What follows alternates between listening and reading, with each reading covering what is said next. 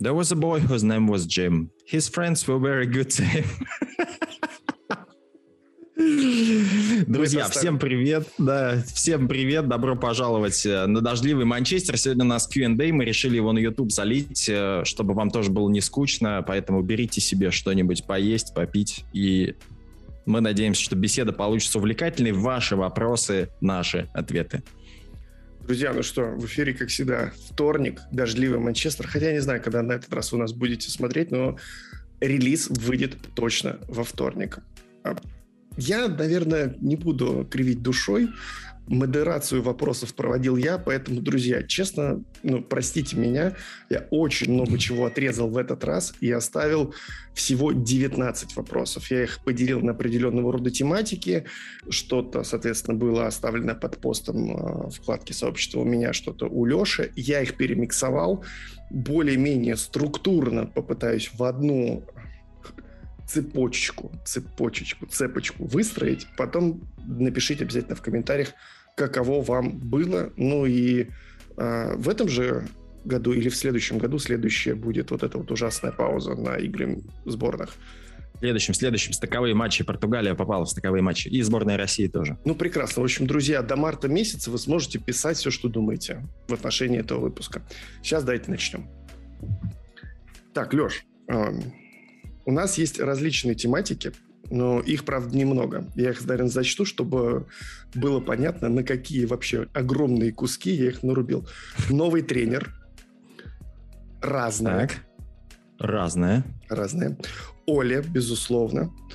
А, так, так, так, так. Игроки и оборона. Вот. Это топ тематики, которые я для себя ну, так отфиксировал. Что, неужели не, не было ни одного вопроса про Фреда и Мактомины? Слушай, э, были опосредованные такие вопросы про других футболистов. Я, честно сказать, не помню, я включил или нет, но посмотрим. Okay, я сейчас okay. буду выбирать, так чтобы более-менее нашим слушателям с тобой было интересно. Э, давай начнем вот с чего.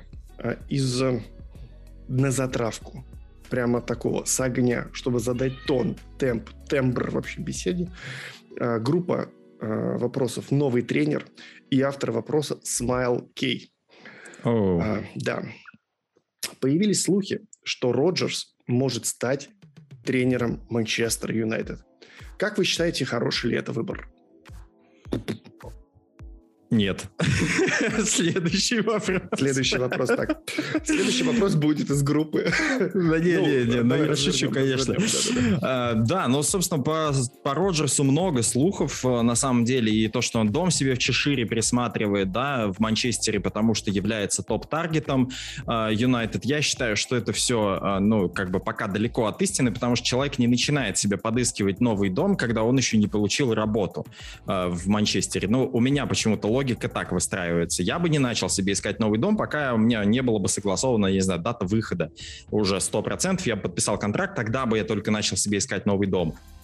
Все вот эти слухи э, про Роджерса, насколько он будет хорош для Юнайтед, не знаю, для, мо- для, моей, для моего понимания, э, Роджерс это не тот тренер, ну то есть сейчас Коля претензии какая? Э, то, что он э, тренер такой переходный. Э, многие об этом пишут, то, что э, он вот взял клуб от Жозе Муриньо и из вот этих руин что-то построил. Но он не готов состязаться с такими э, мастодонтами, как Пеп, Клоп и, собственно, Томас Тухель, вот с этими лучшими тренерами, которые сейчас, возможно, три лучших тренера в мире прямо сейчас.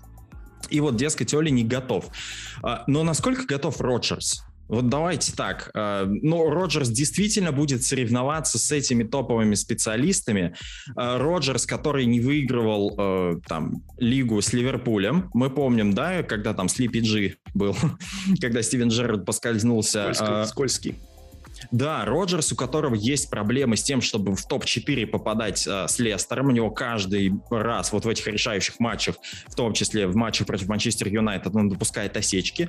Э, я не знаю, Роджерс, в принципе, как э, футбольный специалист, он хороший, да, он работал в Селтике, он работал в Ливерпуле, он работал в Челси, э, начинал там работать и так далее. Но так или иначе, мне кажется, что это все-таки не то, на что должен смотреть Манчестер Юнайтед. Я бы не менял Оли на Роджерса просто для того, чтобы, опять же, сделать какое-то изменение. Не тот уровень. А, да, не тот уровень. Ну вот по мне, не знаю, ты как думаешь? А, я не могу сказать э, честно, потому что я очень субъективен в этом вопросе. Мне кажется, это странная история, что бывший тренер Ливерпуля может стать тренером Манчестер Юнайтед вот в современности. А, с учетом того, то, что можно пойти действительно на рынок, купить достаточное количество ну, тренеров, а, и не обязательно, чтобы вот это rivalry было между. Есть, конечно, сейчас в английской премьер-лиге пример Рафа Бенитоса, тоже mm-hmm. такая, мне кажется, весьма чувствительная себе история. Ну вот мне бы не хотелось то, что э, потенциально, если мы фантазируем, э, Роджерс придет, э, даже сейчас отбросим на второй план, насколько он соответствует э, скилл, э, фигура, вот все-все-все на второй план отодвинем, ему придется испытывать максимальное давление, которое, может быть, он даже в Ливерпуле не получал, потому что команда с точки зрения комплектации, ну, все говорят, ну, на многое способна. Угу. А тут еще и давление со стороны болельщиков. Вот прямо здесь и сейчас, потому что я точно уверен, не каждый на Олд Траффорд на трибунах примет на раз-два Брэндона Роджерса. Ну вот, я тоже так думаю. И одно дело, понимаете, ну опять же про уровень тренеров, да, немножко. Э, если бы мы говорили про Клопа, что он там через сколько-то лет там приходит в Манчестер Юнайтед, это одно. А Роджерс это совершенно другое. Ну, то есть Клопа, мне кажется, все бы э, приняли с распростертыми объятиями, потому что, ну, это топ уровень. А Роджерс все-таки, не знаю, мне как-то вот, ну, ну он где-то там, но, но, но он не в топе тренеров точно. И, не знаю, в Манчестер Юнайтед его сейчас пожалуй, это будет и для него самого, ну так, достаточно challenging. Слушай, я вот сейчас подумал, э, мы хотим пойти по темам, либо в разнобой? Как ты думаешь, как будет лучше? Да давай, как, как, как дискуссия у нас получается, так и пойдем. Тогда, раз уж мы говорим про тренера, и ты сказал, что плюс-минус не тот уровень, следующий вопрос. Автор его, подписчик с ником Текс. Какого бы тренера вы хотели видеть у руля Манчестер Юнайтед? И был очень похожий такой же вопрос у Надара Хуснудинова. А, кто лучше бы всего подошел в Манчестер Юнайтед на позицию нового, соответственно, главного тренера? Ну вот это очень интересно. Мне Кто кажется, бы мы... подошел и кого бы ты хотел видеть? Вот давай их. Два а, ну да, вот, да, вот, да, вот так да. вот. Кто да. бы подошел и кого бы я хотел. А, но мне кажется, эти вопросы плюс-минус пересекаются, потому что когда ты думаешь о том, чего ты хочешь, а, ты ну невольно взвешиваешь там плюсы и минусы, кто бы подошел, потому что ну как-то по-другому, как, ну то есть или есть какой-то нереальный вариант, там типа, ну не знаю, Пеп Гвардиола в Манчестер Юнайтед, например. Извините. Вот, да. Или там, я не знаю, Юрген Клоп, Манчестер Юнайтед. Мне кажется, что это все, ну, такие очень фан- фантастические варианты. А, из тех, кто есть, кто доступен, кого еще там не было в Манчестер Юнайтед или не связывались с Манчестер Юнайтед. Сейчас очень много разговоров а, про нескольких специалистов. Один из них это Роджерс. А, два других, которых так или иначе обсуждают, это Зидан и Танхак. Вот. И если выбирать э, между Зиданом и Тенхагом, ну, опять же, э, невозможно как бы выбирать, может быть, нового тренера или там хотя бы как-то прикидывать себе, да, э, кто бы справился, кто бы подошел, без сравнения с текущим менеджером, вот, с Оли Гуннером Сульшером. Если мы берем Зидана, то как тренер, ну, фантастический. Три Лиги Чемпионов, там он выигрывал премьеру, ну, возможно, не так часто, как хотелось бы фанатам мадридского Реала и так далее. Вот, но в тактическом плане это то, что Оли сейчас ставит в вину, да, то, что тактический рисунок игры, вот эта вся история. А, из того, что я слышал, в том числе от фанатов мадридского Реала, которые есть у нас с тобой на канале, да, это не тот человек, который э, каким-то образом будет тактику перезагружать или там как-то наигрывать в Манчестер Юнайтед. Э, давайте будем честны, у Зидана был потрясающий состав, это, это да. Зидан при этом, э, ну, здорово достаточно им управлял э, вместе со своей командой. Но при этом, э, если взвешивать те линии, которые есть, да, ну, с Вараном он работал. Да, он знает, как лучше получить от Роналду, кто будет играть в паре с Роналду.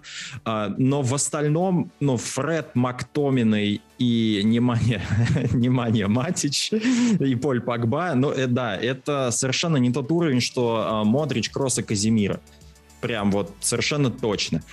Вот. Потом история такая еще, что э, если новый тренер приходит, сколько ему денег дают, сколько он попросит. Там говорят, что э, Конте не пошел в Манчестер Юнайтед, потому что у него было требование, точнее, Юнайтед решил не рассматривать, потому что у того было требование 250 миллионов сразу там потратить в это трансферное окно и летом.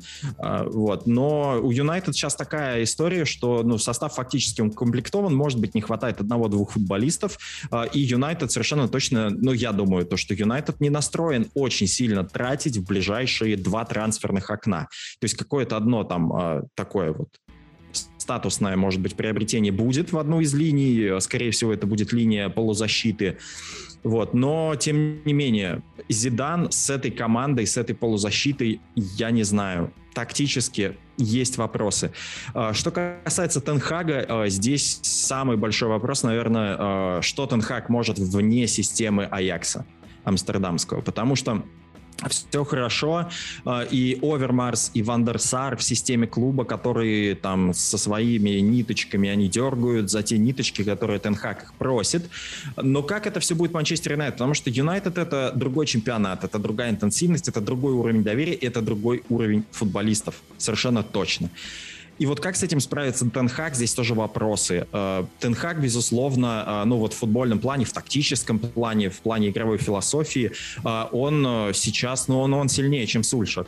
Вот, здесь как бы не кривя душой могу это сказать. Но давление, давление и еще раз давление. В Юнайтед самое большое давление во всем мире. Я по-прежнему так считаю.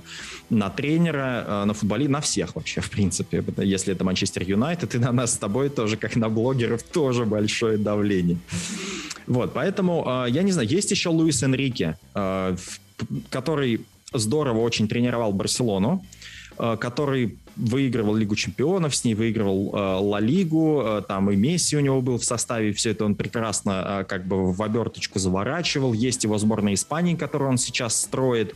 У него есть там и молодые футболисты, тот же Гави, например, да, который и Педри сейчас, которые там сверкают в свои там подростковые годы.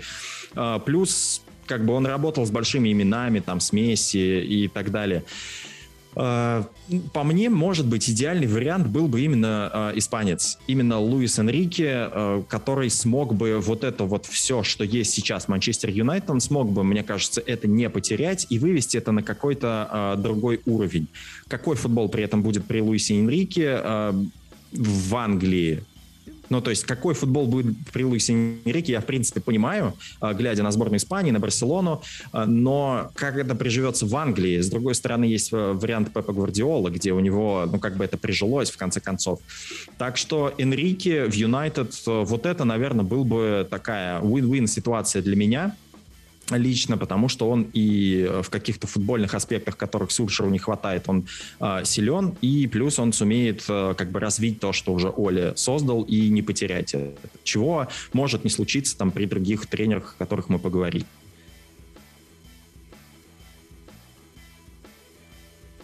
А ты думаешь, ну, мы, наверное, по- понимаем, что их сейчас выцепить только за очень большие деньги можно прямо здесь и сейчас, того и другого. Да, э, да, но при этом, э, как бы, как сказать, у Энрике ситуация следующая. Вот ты подмечал в одном из подкастов, он сказал, ты, ты говорил то, что э, у Энрике сейчас сборная вышла на чемпионат мира. И вот у него сейчас челлендж на чемпионат мира, и как бы хочет ли он менять это на клубную работу в Манчестер Юнайтед, большой вопрос.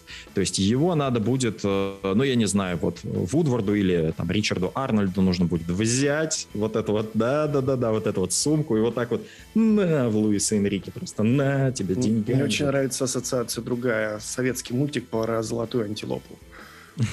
Ну да, в том числе.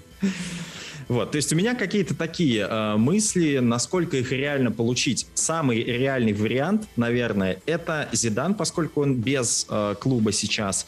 Вот, но насколько Зидан опять же подходит. Э, второй по реальности вариант это Тенхак. Потому что, да, Аякс, да, Эрдивизия, да, все здорово, но какой-то... Если он хочет расти как специалист дальше, ему нужно дальше куда-то двигаться сразу ли это в Манчестер Юнайтед или, может быть, транзитом через какую-нибудь, не знаю, Дортмундскую Боруссию или еще куда-то. Я не знаю. Вот по мне пока вот Луис Энрике это прям самый такой вариант, который, вот за который стоило бы зацепиться летом, наверное. Потому что так, сейчас... Такая мысль сейчас в голову пришла. У Дони Ван де Бека, я не помню, то ли супруга, то ли подружка... Эм Дочка Денниса до, Беркомпа. До, доч, дочка Беркомпа, да. И вот э, они не так давно сделали пост, э, ждут первенца. Как ты думаешь, э, когда мы говорим про скупую мужскую слезу, в какой момент она могла бы стать более скупой? Когда у нее появится первенец, либо Тенхак придет в Манчестер Юнайтед? Простите. Простите. Ну, ну нет, я думаю, что здесь, да, здесь без вариантов, конечно, как бы Тенхак придет. О, господи. О, господи. Ну, мы вообще сочувствуем Доне, конечно. Доне, не обижайся. Леш, следующий вопрос, пожалуй, будет из рубрики, из рубрики, из рубрики разная. Почему наша фанатская база э, не такая, как у других клубов? Почему любой тренер приходит с ожиданиями, что его надо сразу уволить? Так было со всеми тренерами после сэра Алекса Фергюсона. Почему просто нельзя взять, поддержать свой клуб в любое время? Автор вопроса Иван Зеленко. Иван, очень хороший вопрос. Я знал, что ты оценишь. Ну, потому что, блин, это, это же действительно, это вот настолько на поверхности лежит. А, ну, во-первых, ожидания, мне кажется, фанатов, а, которые вот прям нетерпеливость фанатов. Это самое главное, что сейчас есть. Там люди, в принципе, наверное, сейчас такое время, когда люди хотят а, там все или ничего и прямо сейчас. Вот. И терпеть, работать ради этого, ну, как бы это, это не про нас, да, мы хотим здесь, сейчас, сразу лавры, э, там, я не знаю, там, выпендриваться перед э, Арсеналом или еще кем-нибудь, вот, говорить то, что вот мы, вот это, а вот вы, вот, ну, вообще не то. Э, так что не знаю, почему в Юнайтед такая ситуация. Может быть, потому что мы болеем за этот клуб, поэтому мы видим это как-то под своей призмой. Но у Юнайтед база разделенная, это совершенно точно. Она вот разделена на два больших куска, и одни всегда за тренера, другие против тренера, и на игроков такой же взгляд. Но это как бы людская, наверное, природа. Кому-то что-то нравится, кому-то нет. Мне единственное, что э, поражает немножко в этом, то, что люди, которые, ну вот, например, если мы возьмем текущую ситуацию, да, all in, all out. Э, вот all in, э, как бы включая меня, я допускаю ситуацию, то, что, ну да, кому-то что-то не нравится, там, не нравится тренер, не нравится его идея окей, хорошо, я принимаю эту точку зрения. А вот толли-ауты, а, они вот просто, они нетолерантные совершенно к другим точкам зрения. Ну, то есть, типа, фу, ты оли-ин, все, все, я тебя слушать не буду. Почему?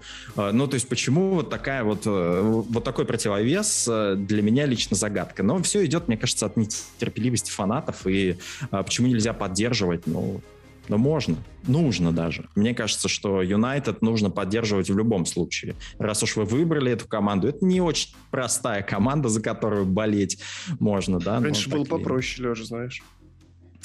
Ну, раньше трава была куда зеленее, мы знаем, да, и так далее. Изумруднее, изумруднее. Да, именно. А, продолжим и останемся в той же рубрике. Дмитрий Баринов очень интересно, эм, задает следующий вопрос. Э, можешь выбрать... Он состоит, на самом деле, из двух вопросов. Я решил оба э, записать, ну, поэтому, ну, смотрение тебе. А, здравствуйте. Расскажите, что вас привело к болению за Манчестер Юнайтед? Mm-hmm. Вдруг кто-то не знает, сейчас расскажешь. Но мне больше нравится вторая часть вопроса. И главное, что, по-вашему, футбол – это спорт или игра? Философская. О, такой, да.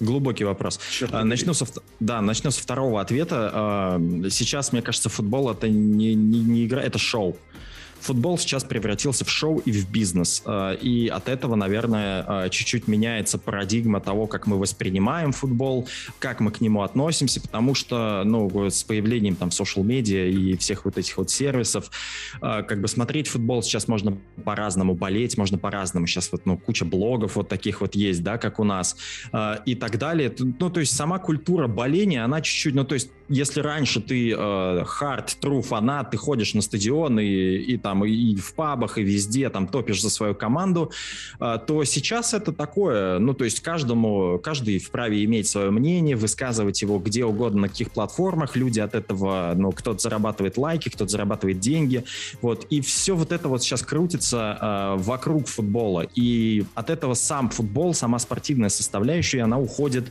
э, ну, не то чтобы на второй план, но как бы в итоге все вот эти красивые истории про возвращение Манчестер Юнайтед, Криштиану Роналду и так далее, они выходят в топ, там, продажи футболок и так далее. Ну, то есть это сейчас больше, на мой взгляд, все же шоу, чем э, какой-то спорт не знаю уж, как я к этому отношусь, хорошо или плохо. Э, там, понятное дело, то, что когда ты любишь определенный вид спорта, тебе хочется, чтобы он был публичный, тебе хочется, чтобы люди его больше обсуждали, тебе хочется, чтобы люди... Ну вот мне хочется, чтобы люди глубже пытались мыслить, проникать куда-то вот вовнутрь, чему-то учиться большему, да, там футбольной составляющей, то, что я сам делаю. Вот. Но это все как-то уходит вот больше в сторону, в сторону каких-то красивых историй и так далее. Вот. Ну а что касается красивых историй, у меня история, э, как я начал болеть за Манчестер Юнайтед, она не такая уж красивая. Э, я уж не помню, какой именно год был, какая именно игра, но э, как бы моим героем, единственным и неповторимым, является вот этот человек, это Дэвид Бекхэм. Из-за него я где-то в 97 году, примерно в возрасте там 7-8 лет, я начал болеть за Манчестер Юнайтед, потому что, да, мне нравился Бекхэм, мне нравились там его прически, мне нравилось, как он играет. Ну и все же мне кажется, у всех, ну, зависит от того, конечно, в каком, в какое время у вас детство было. Вот. Но у нас во дворе все были кем-то. Вот я был Дэвидом Бекхэмом, например. А, я играл на той же позиции, я старался копировать все, что делает Дэвид Бекхэм на футбольном поле. Я старался отрабатывать его удары, вот эти крутящиеся, а, там подачи какие-то. Мне мама нашивала на обычную футболку седьмой номер там из какой-то, из каких-то подручных материалов, которые были там в конце 90-х. То есть я, я как сейчас помню, у меня была голубая футболка, моя любимая, почему-то она была голубая, да, вот, наверное, потому что э, у нас с братом была, ну, у меня старший брат есть, у нас было немножко разделение, он всегда красный носил, а я почему-то вот, ну, вот с детских лет как-то э, мне родители там голубую футболку дарили, ну, то есть, чтобы как нас разделять, да, да, чтобы как нас разделять, и у меня была на голубой футболке, друзья, синяя, ой, не, не синяя, на голубой футболке синяя семерка. Красная семерка у меня была. Вот семерка у меня была красная. Вот. Ну и с тех пор как-то вот в красных цветах э, уже в более старшем возрасте я как-то стал расти. И, и ну вот так получилось, что уже больше 20 лет я за Манчестер Юнайтед, чему несказанно рад. Год дальше. Да. Подписчик с ником Камрад. О, Тяжелая артиллерия. Да, да, да. School. Да, готовься, сейчас, сейчас будет. Алексей часто говорит, Оля надеется на опыт. Оля говорит каждое интервью о ДНК. Но ДНК – это как раз молодые игроки. Двигатель прогресса. Басби ввел молодняк. Сав – кучу молодых футболистов. Вопрос, почему Оля так боится доверять молодым, когда старперы не тащат? Зачем он гонялся за Санчо два года, чтобы не давать ему играть? Диало уходит в глубокий запас. На, а, так, что там, на подходе Эланга. Оля не умеет работать с молодыми игроками и не уме, или не умеет их вписывать в игру. Не умеет или не умеет вписывать? Um момент неподходящий. Если вспомнить, при каких, ну, если мы берем за скобки там, а, потому что, ну, там, Базби и его малыши э, и так далее, вся эта катастрофа ужасная, а, во многом именно это поспособствовало а, дальнейшему внедрению молодняка, но при этом мы помним то, что как бы в той команде была Святая Троица, как чуть бы позже. Best, ну, чуть позже, да, но тем не менее был Чарльтон, э, вокруг которого, ну, такой ореол святости, мне кажется, еще тогда был, э, вот, и вот эта вся троица в итоге заиграла. Потом если мы выносим за скобки, потому что я считаю, что класс 92 надо выносить за скобки. Э, сэр Алекс Фергюсон потрясающе их внедрил. Потому что это было такое поколение, которого, ну, ну там, разве что с поколением Ла Масии можно сравнивать, да, где были Хави, Иньеста. Да, вот поколение класса 92 можно разве что с Ла Масией сравнивать, там, где были Хави, Иньеста, Бускетс, Месси, ну, чуть позже, да, и так далее. То есть вот здесь э, нужно, ну, то есть это, это потрясающе, то, что сделал сэр Алекс Фергюсон, но это единственное практически в своем классе. Э, что сделал Оли? Э, я тут недавно покопался в цифрах. 16 дебютов за все свое время, да, он дал молодым кто-то кто заиграл, например, Мейсон Гринвуд, там, не знаю, Маркус Решфорд тоже воспитанник Академии, Скотт Мактоминой. А, я говорю сейчас не о том, что он им дал дебют, и они там закрепились. А, да, и Решфорд, и Мактоминой это были люди еще из предыдущих эпох, и, из эпохи Луи Ван Гала и Жозе Муриньо, соответственно. Но так или иначе мы видим то, что воспитанники занимают места в стартовых 11 практически постоянно, да. И, собственно, Решфорд и Мактоминой тому подтверждение.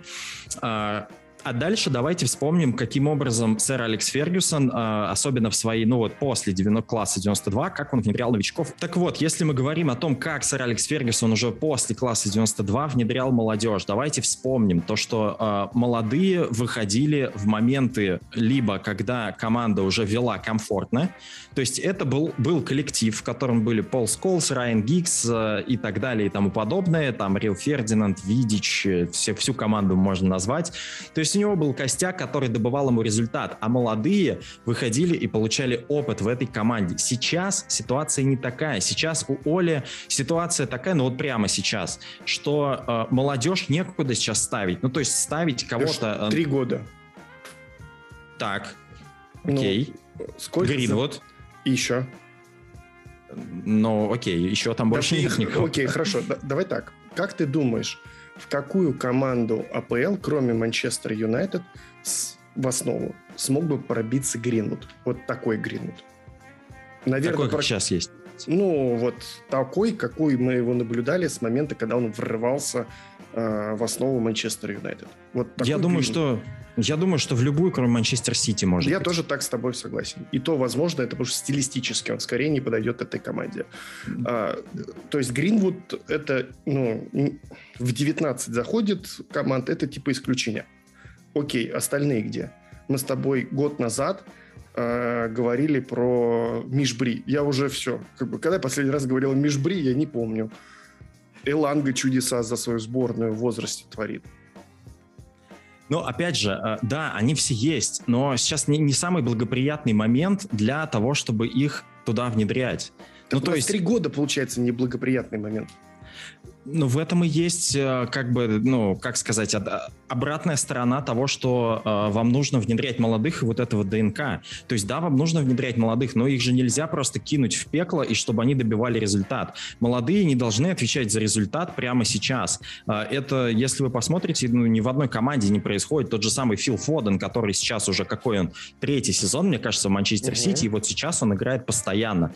Вот, но, ну, как бы, кроме, кроме Фила Фодена там больше никого нету, а, потому что нужно добывать результат, и как бы вот когда результат есть, тогда можно наигрывать молодежь. А поскольку результата сейчас у Оли нету, а, то, ну, какая молодежь? Как бы, чего она сделает? Да, она может войти и порвать матч, два, но они не готовы к тому э, давлению, которое сейчас есть в Манчестер Юнайтед с психологической точки зрения. Ну, то есть есть люди, э, которые, ну, вот их кидают туда, и им это нужно, да, вот, то есть и они там плавают, как рыба в воде. А есть люди, которые, ну, просто вот ты их туда кинешь, у них один раз не получится, и все, это вся карьера может закончиться на этом. То есть вся карьера может загубиться вот этим вот не своевременным внедрением молодежи э, в какую-то первую команду. Я согласен, что, может быть, э, там можно было бы попробовать и Лангу и так далее. С другой стороны, э, мы сейчас, ну, как бы, давай прикинем, где Ланга может играть. Вместо, ну, как бы, первее, чем Санчо. 80 миллионов. Но нет. Первее, чем Решфорд. Нет. Роналду Кавани. Нет. Ну и все, вот и ответ. Ну, э, мы сейчас снова свалимся к той теме, которую обсуждали ровно неделю назад вообще. У нас играет 15 футболистов. Ну, это отчасти тоже проблема. А, ну, то есть, а, как бы сейчас вот говорят то, что ДНК молодежь, давайте молодежь. У нас не играет а, как вторая половина основного состава, а мы еще про молодежь говорим. Ну, то есть, э, вторая половина э, команды не играет, а это еще следующий уровень. То есть, они должны как-то прыгнуть через два уровня по мне это, ну, как бы сейчас неподходящий момент. Я при этом уверен, то, что мы увидим Лангу в этом сезоне. Прям вот уверен сто процентов, то, что мы его на каком-то отрезке сезона увидим. Мыслями мы с Лангой. А, следующий вопрос из группы «Разные» и автор Дмитрий Терзи. Сможет ли гипотетическая покупка топ-игрока на позицию опорного полузащитника в это зимнее трансферное окно замаскировать проблемы Манчестер Юнайтед? А, там на самом деле три вопроса, но давай, наверное, вот именно этот выберем, но я до конца дочитаю уже. Позволит ли это Оли Гуннеру Сульшеру играть в футбол, который он пытается поставить команде с начала сезона, то есть игра с позиции силы против любой команды? Или же проблемы глубже и не ограничены просто опорной зоной? Uh, проблема сейчас uh, у Юнайтед, вот прямо сейчас, это отсутствие результата. Это самая главная проблема сейчас. Uh, результаты, ну, нужна серия чтобы э, построить вот этот моментум и чтобы была уверенность. А дальше это можно куда-то уже двигать. Э, и здесь, может быть, это один игрок, который э, при этом не обязательно будет каким-то супер дорогим или новым вообще. А, ну, то есть, условно, а, мы можем сейчас как-то интегрировать, например, у меня вот есть такое понимание, то, что если мы сейчас а, каким-то образом попробуем, там, условно, вот Дони Ван Дебека, и, и, и все может свет, наладиться. Свет, свет, свет, свет, свет. Да, то есть все может наладиться. То есть один игрок на самом деле может дать очень многое команде, очень большой импульс и замаскировать эти проблемы точно. Но проблема маскировки, она как бы, если покупаем профильного человека сюда, она не, это не будет маскировка. Это будет а, ровно решение, прошу прощения, это будет ровно решение этой задачи.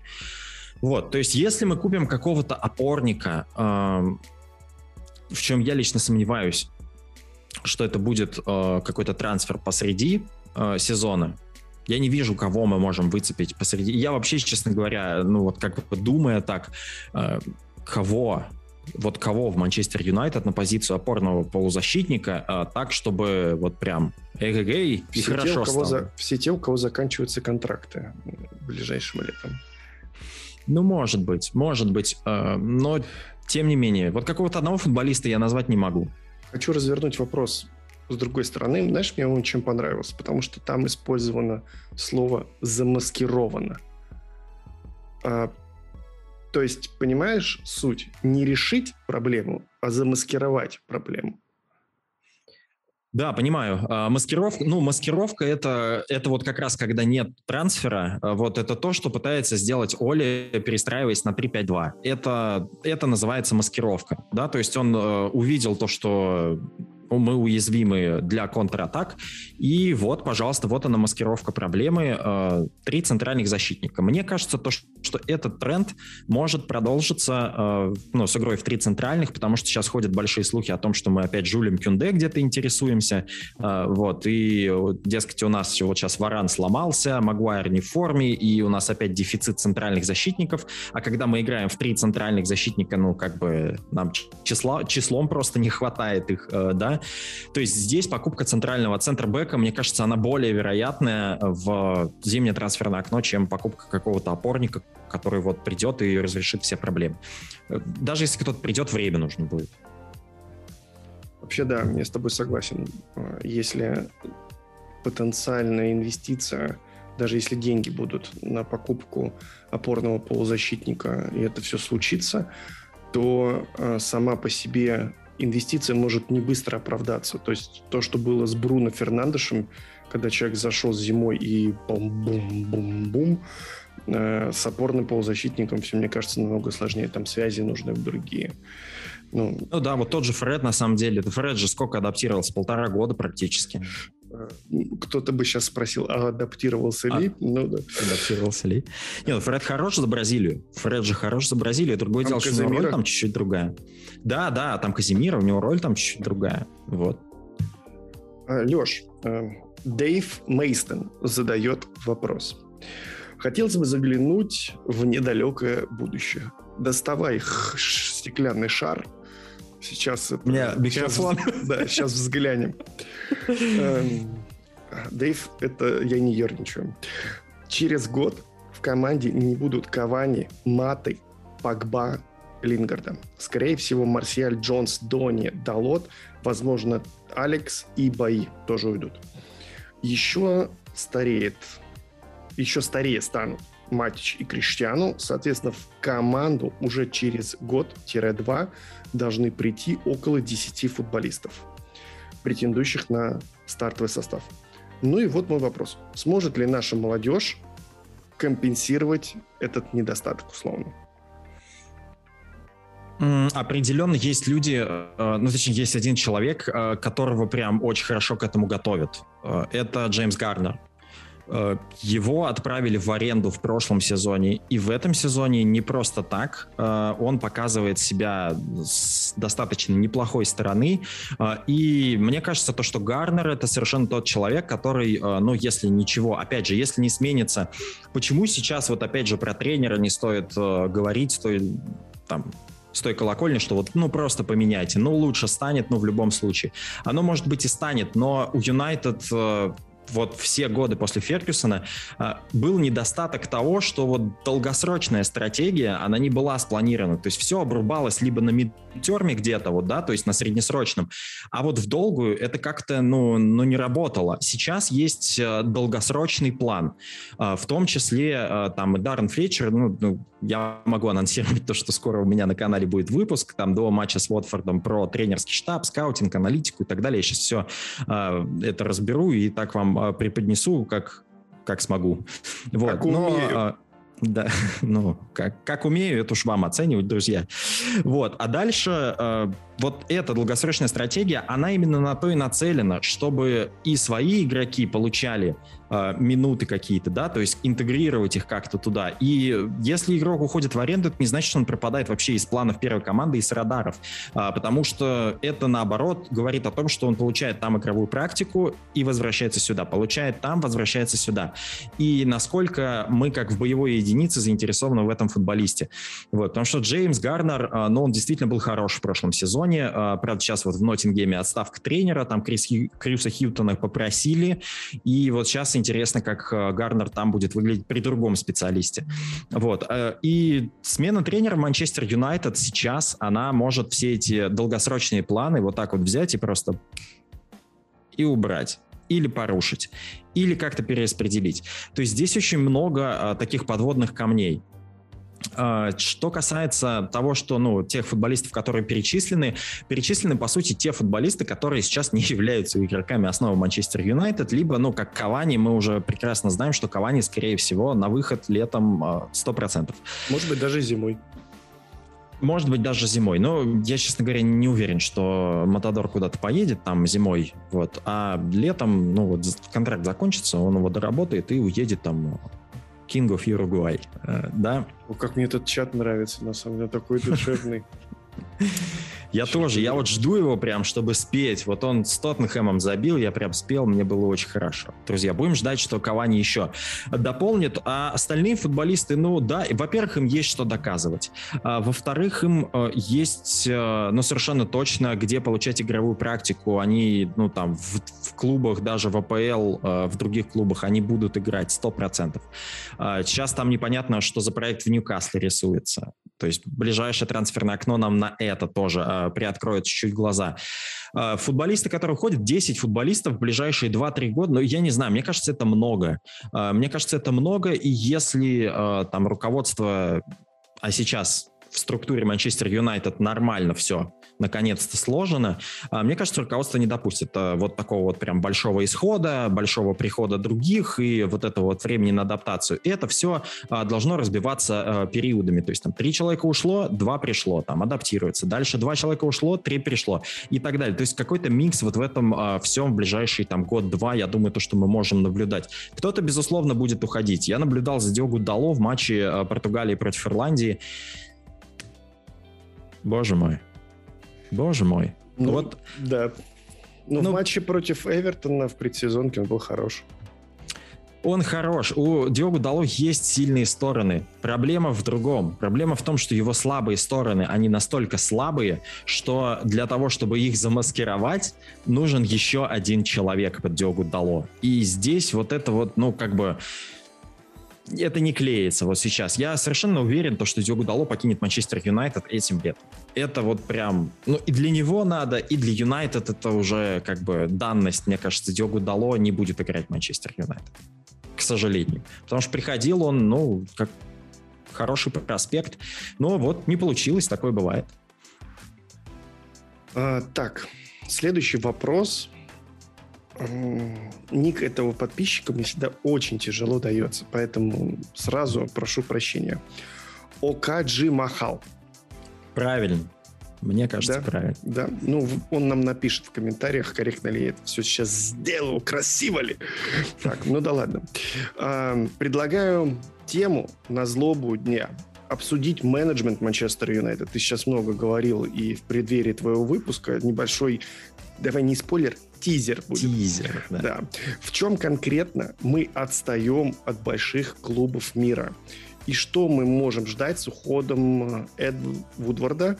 А, можем ли мы ожидать прогресса в стратегическом развитии клуба при Глейзерах в целом? А, ожидать, я думаю, можем, и Вудворд э, здесь особо, ну вот прямо здесь и сейчас, Эд Вудворд уже практически ничего не решает.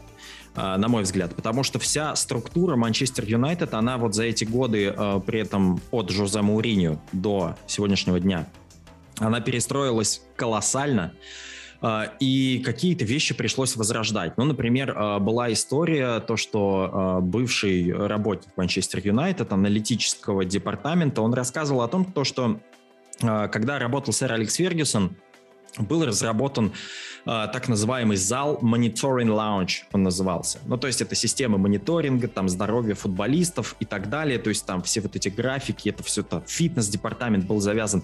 То есть и это, как он описывал, это был один из лучших в мире, если не лучший в мире, вот этот самый Monitoring Lounge.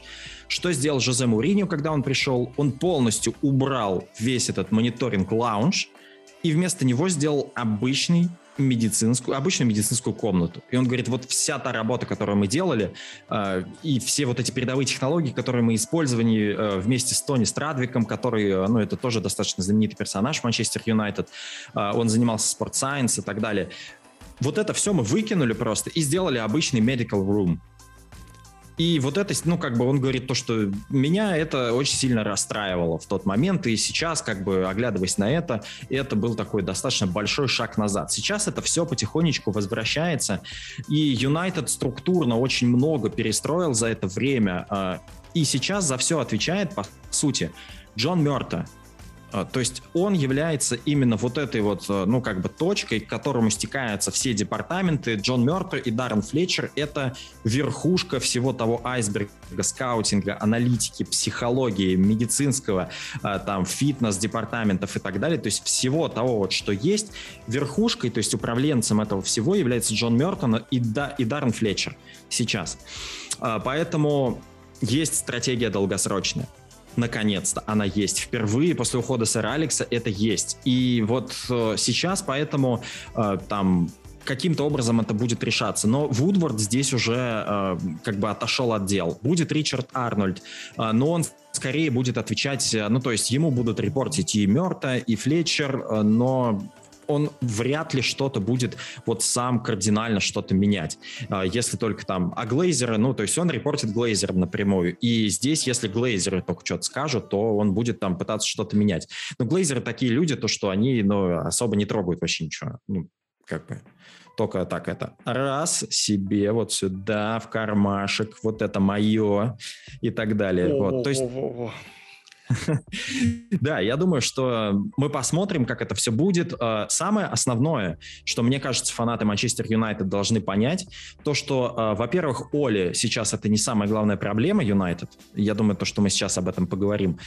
Э, но даже несмотря на то, то есть вот сейчас есть такая структура, и такая стратегия долгосрочная, когда если мы убираем главного тренера, технический директор и спортивный директор отвечают за то, чтобы вся философия клуба она работала в этом направлении независимо от того, какой менеджер сейчас. То есть есть ценности клуба, наконец-то.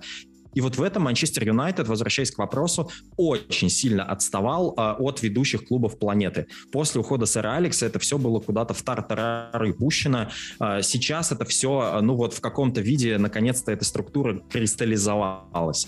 И мы вправе ожидать, э, что дальше на эту структуру будут просто надстраиваться какие-то вещи, и Юнайтед будет становиться только лучше и лучше, потому что наконец-то план есть.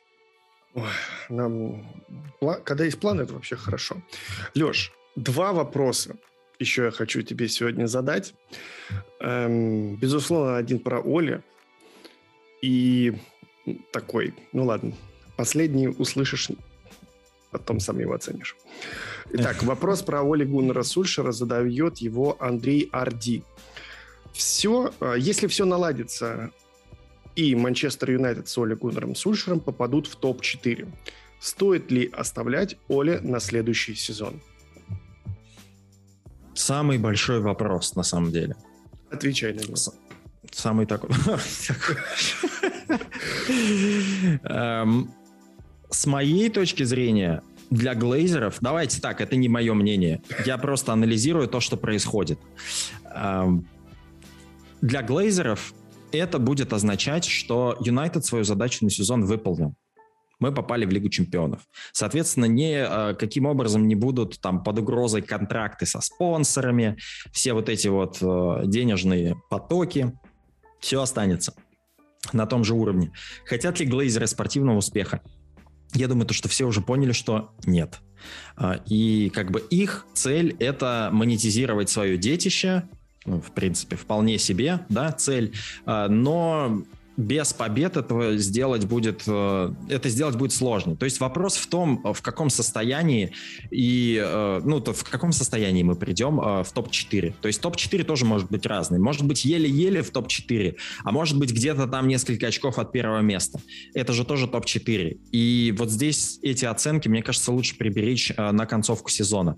Вопрос, стоит ли его менять, здесь тоже зависит от того, как мыслит Мерта и насколько вот в эту стратегию дальнейшую, потому что стратегия в итоге нацелена на то, чтобы клуб, конечно, был успешным, а, вернуть его на победные рельсы, выигрывать а, трофеи и так далее.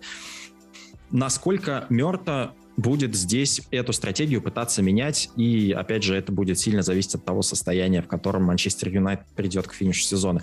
Очень сложный вопрос. И на сложные вопросы я повторяюсь, мне кажется, это я как мантру это повторяю, на сложные вопросы нету простых ответов. Невозможно. Так в жизни в принципе. Ну ладно. Я думаю, что этот вопрос много комментариев создаст в, под видео.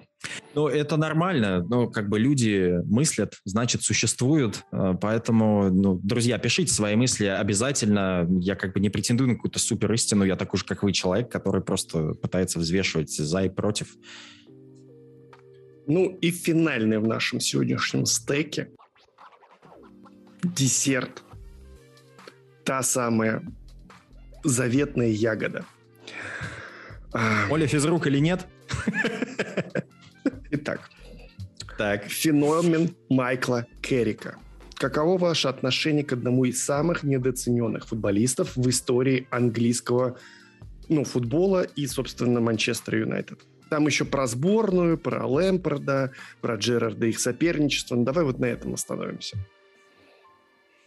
Э, хороший вопрос. Автор КК, прошу прощения. КК. Хороший вопрос. Э, дело в том, что Карик — это тот человек, который, э, ну вот, действительно, не в то время, в том месте, но не в то время. Ну, то есть вот если бы он был ну, то есть вот если бы Карик в своем праймовом состоянии, праймовый прям, да, как я сказал, как, как все болельщики любят, праймовый Карик сейчас вообще вне конкуренции был бы. Это был бы лучший, вот наряду с Бускетсом, это был бы лучший э, там, опорник, контролирующий опорник. Да, контролирующий опорник, контролирующий игру. Поскольку Карик был во времена более ярких личностей, Лэмпорда и Джерарда, они при этом, ну, это, это разные роли на поле у всех троих. А, был Пол Сколс, И Карик, естественно, он был как, ну, как бы его роль была самая незаметная, потому что в то время, э, ну, как бы и сейчас такой тренд остается, голы и ассисты, голы и ассисты, голы. Сколько у этого, сколько у того. Люди до сих пор спорят, э, кто лучше, Лэмпорт, Джерард или Сколс, хотя мне кажется, всем понятно, что это Пол Сколс. А, да, и то, что там э, в сборной Англии вот эти все конфликты между кого ставить Джерарда или Лэмпорда, а Пол Сколс играл на фланге где-то слева. Это просто караулище своего одного из лучших футболистов куда-то на фланг задвигать. Но вот эта вся история, она немножко притемняет э, карьеру Майкла Каррика. Он играл очень незаметную роль в очень заметной команде. А, поэтому это действительно, я, не, я бы не сказал при этом, что это так ну, прям самый недооцененный игрок там какой-то английской премьер-лиги. Не люблю все эти гротеские преувеличения, но без преувеличения можно сказать, что если бы Майкл Каррик играл сегодня, это был бы один из лучших а, вот именно контролирующих опорников, как ты правильно заметил, во всем мире прямо сейчас. Потому что таких футболистов сейчас нету. А, и их нету не потому, что там, да, вот, ну, как бы Месут Озил, Хуан Мата, нету не потому, что эта роль вымирает, а потому что нету футболистов такого уровня, как Майкл Каррик сейчас. А, ну, то есть, да, есть Бускетс, а, есть э, там Жоржиньо, который сейчас э, хорошо смотрится. Но в целом, а, вот кроме них, там Нголо Канте есть, безусловно, но это тоже чуть-чуть другая уже история.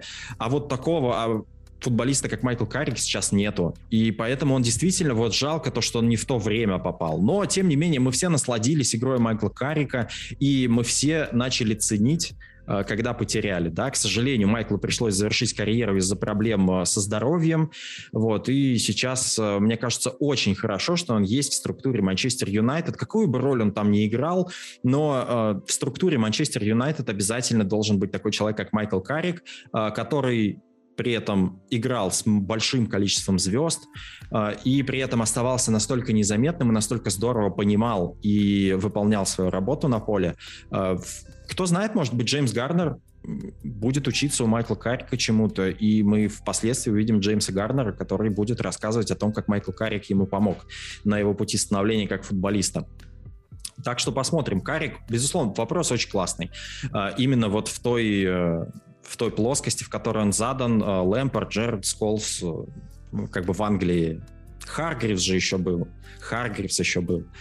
Вот. Но его прям совсем не помнят из-за травмы его. К сожалению, они его сгубили, а вот у Карика прям Ну, в Баварии получилось. неплохо смотрелся, на самом-то деле. Там у него менее травматичные отрезки были.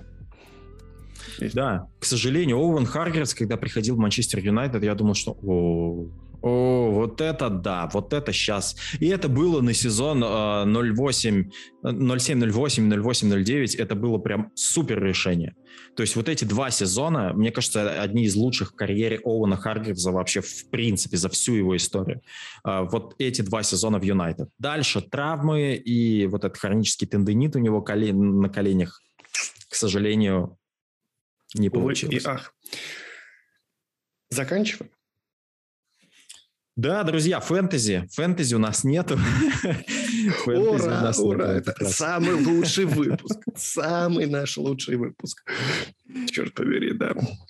Друзья, спасибо большое э, за ваши вопросы. Э, пишите в комментарии, понравились ли вам ответы. Э, пишите свои мысли в комментариях, пишите вопросы на следующий раз, потому что ну, в следующий перерыв на матче сборных мы, безусловно, сделаем этот формат. Вот, и давайте, давайте обсуждать все это, потому что вроде бы, с одной стороны, хочется забыть о Манчестер Юнайтед на две недели, с другой стороны, ну как? Как вот с глаз долой, из сердца вон, но так нельзя. Так нельзя. Это же команда, которую мы любим, поддерживаем, что бы ни случилось. Что бы ни случилось. Поэтому, друзья, оставайтесь на дождливом Манчестере, подписывайтесь на Пашу, подписывайтесь на меня, подписывайтесь на наш подкаст в стриминговых платформах и до новых встреч. Я сейчас прям как иконы начинаю мироточить, наверное. Так, ладно.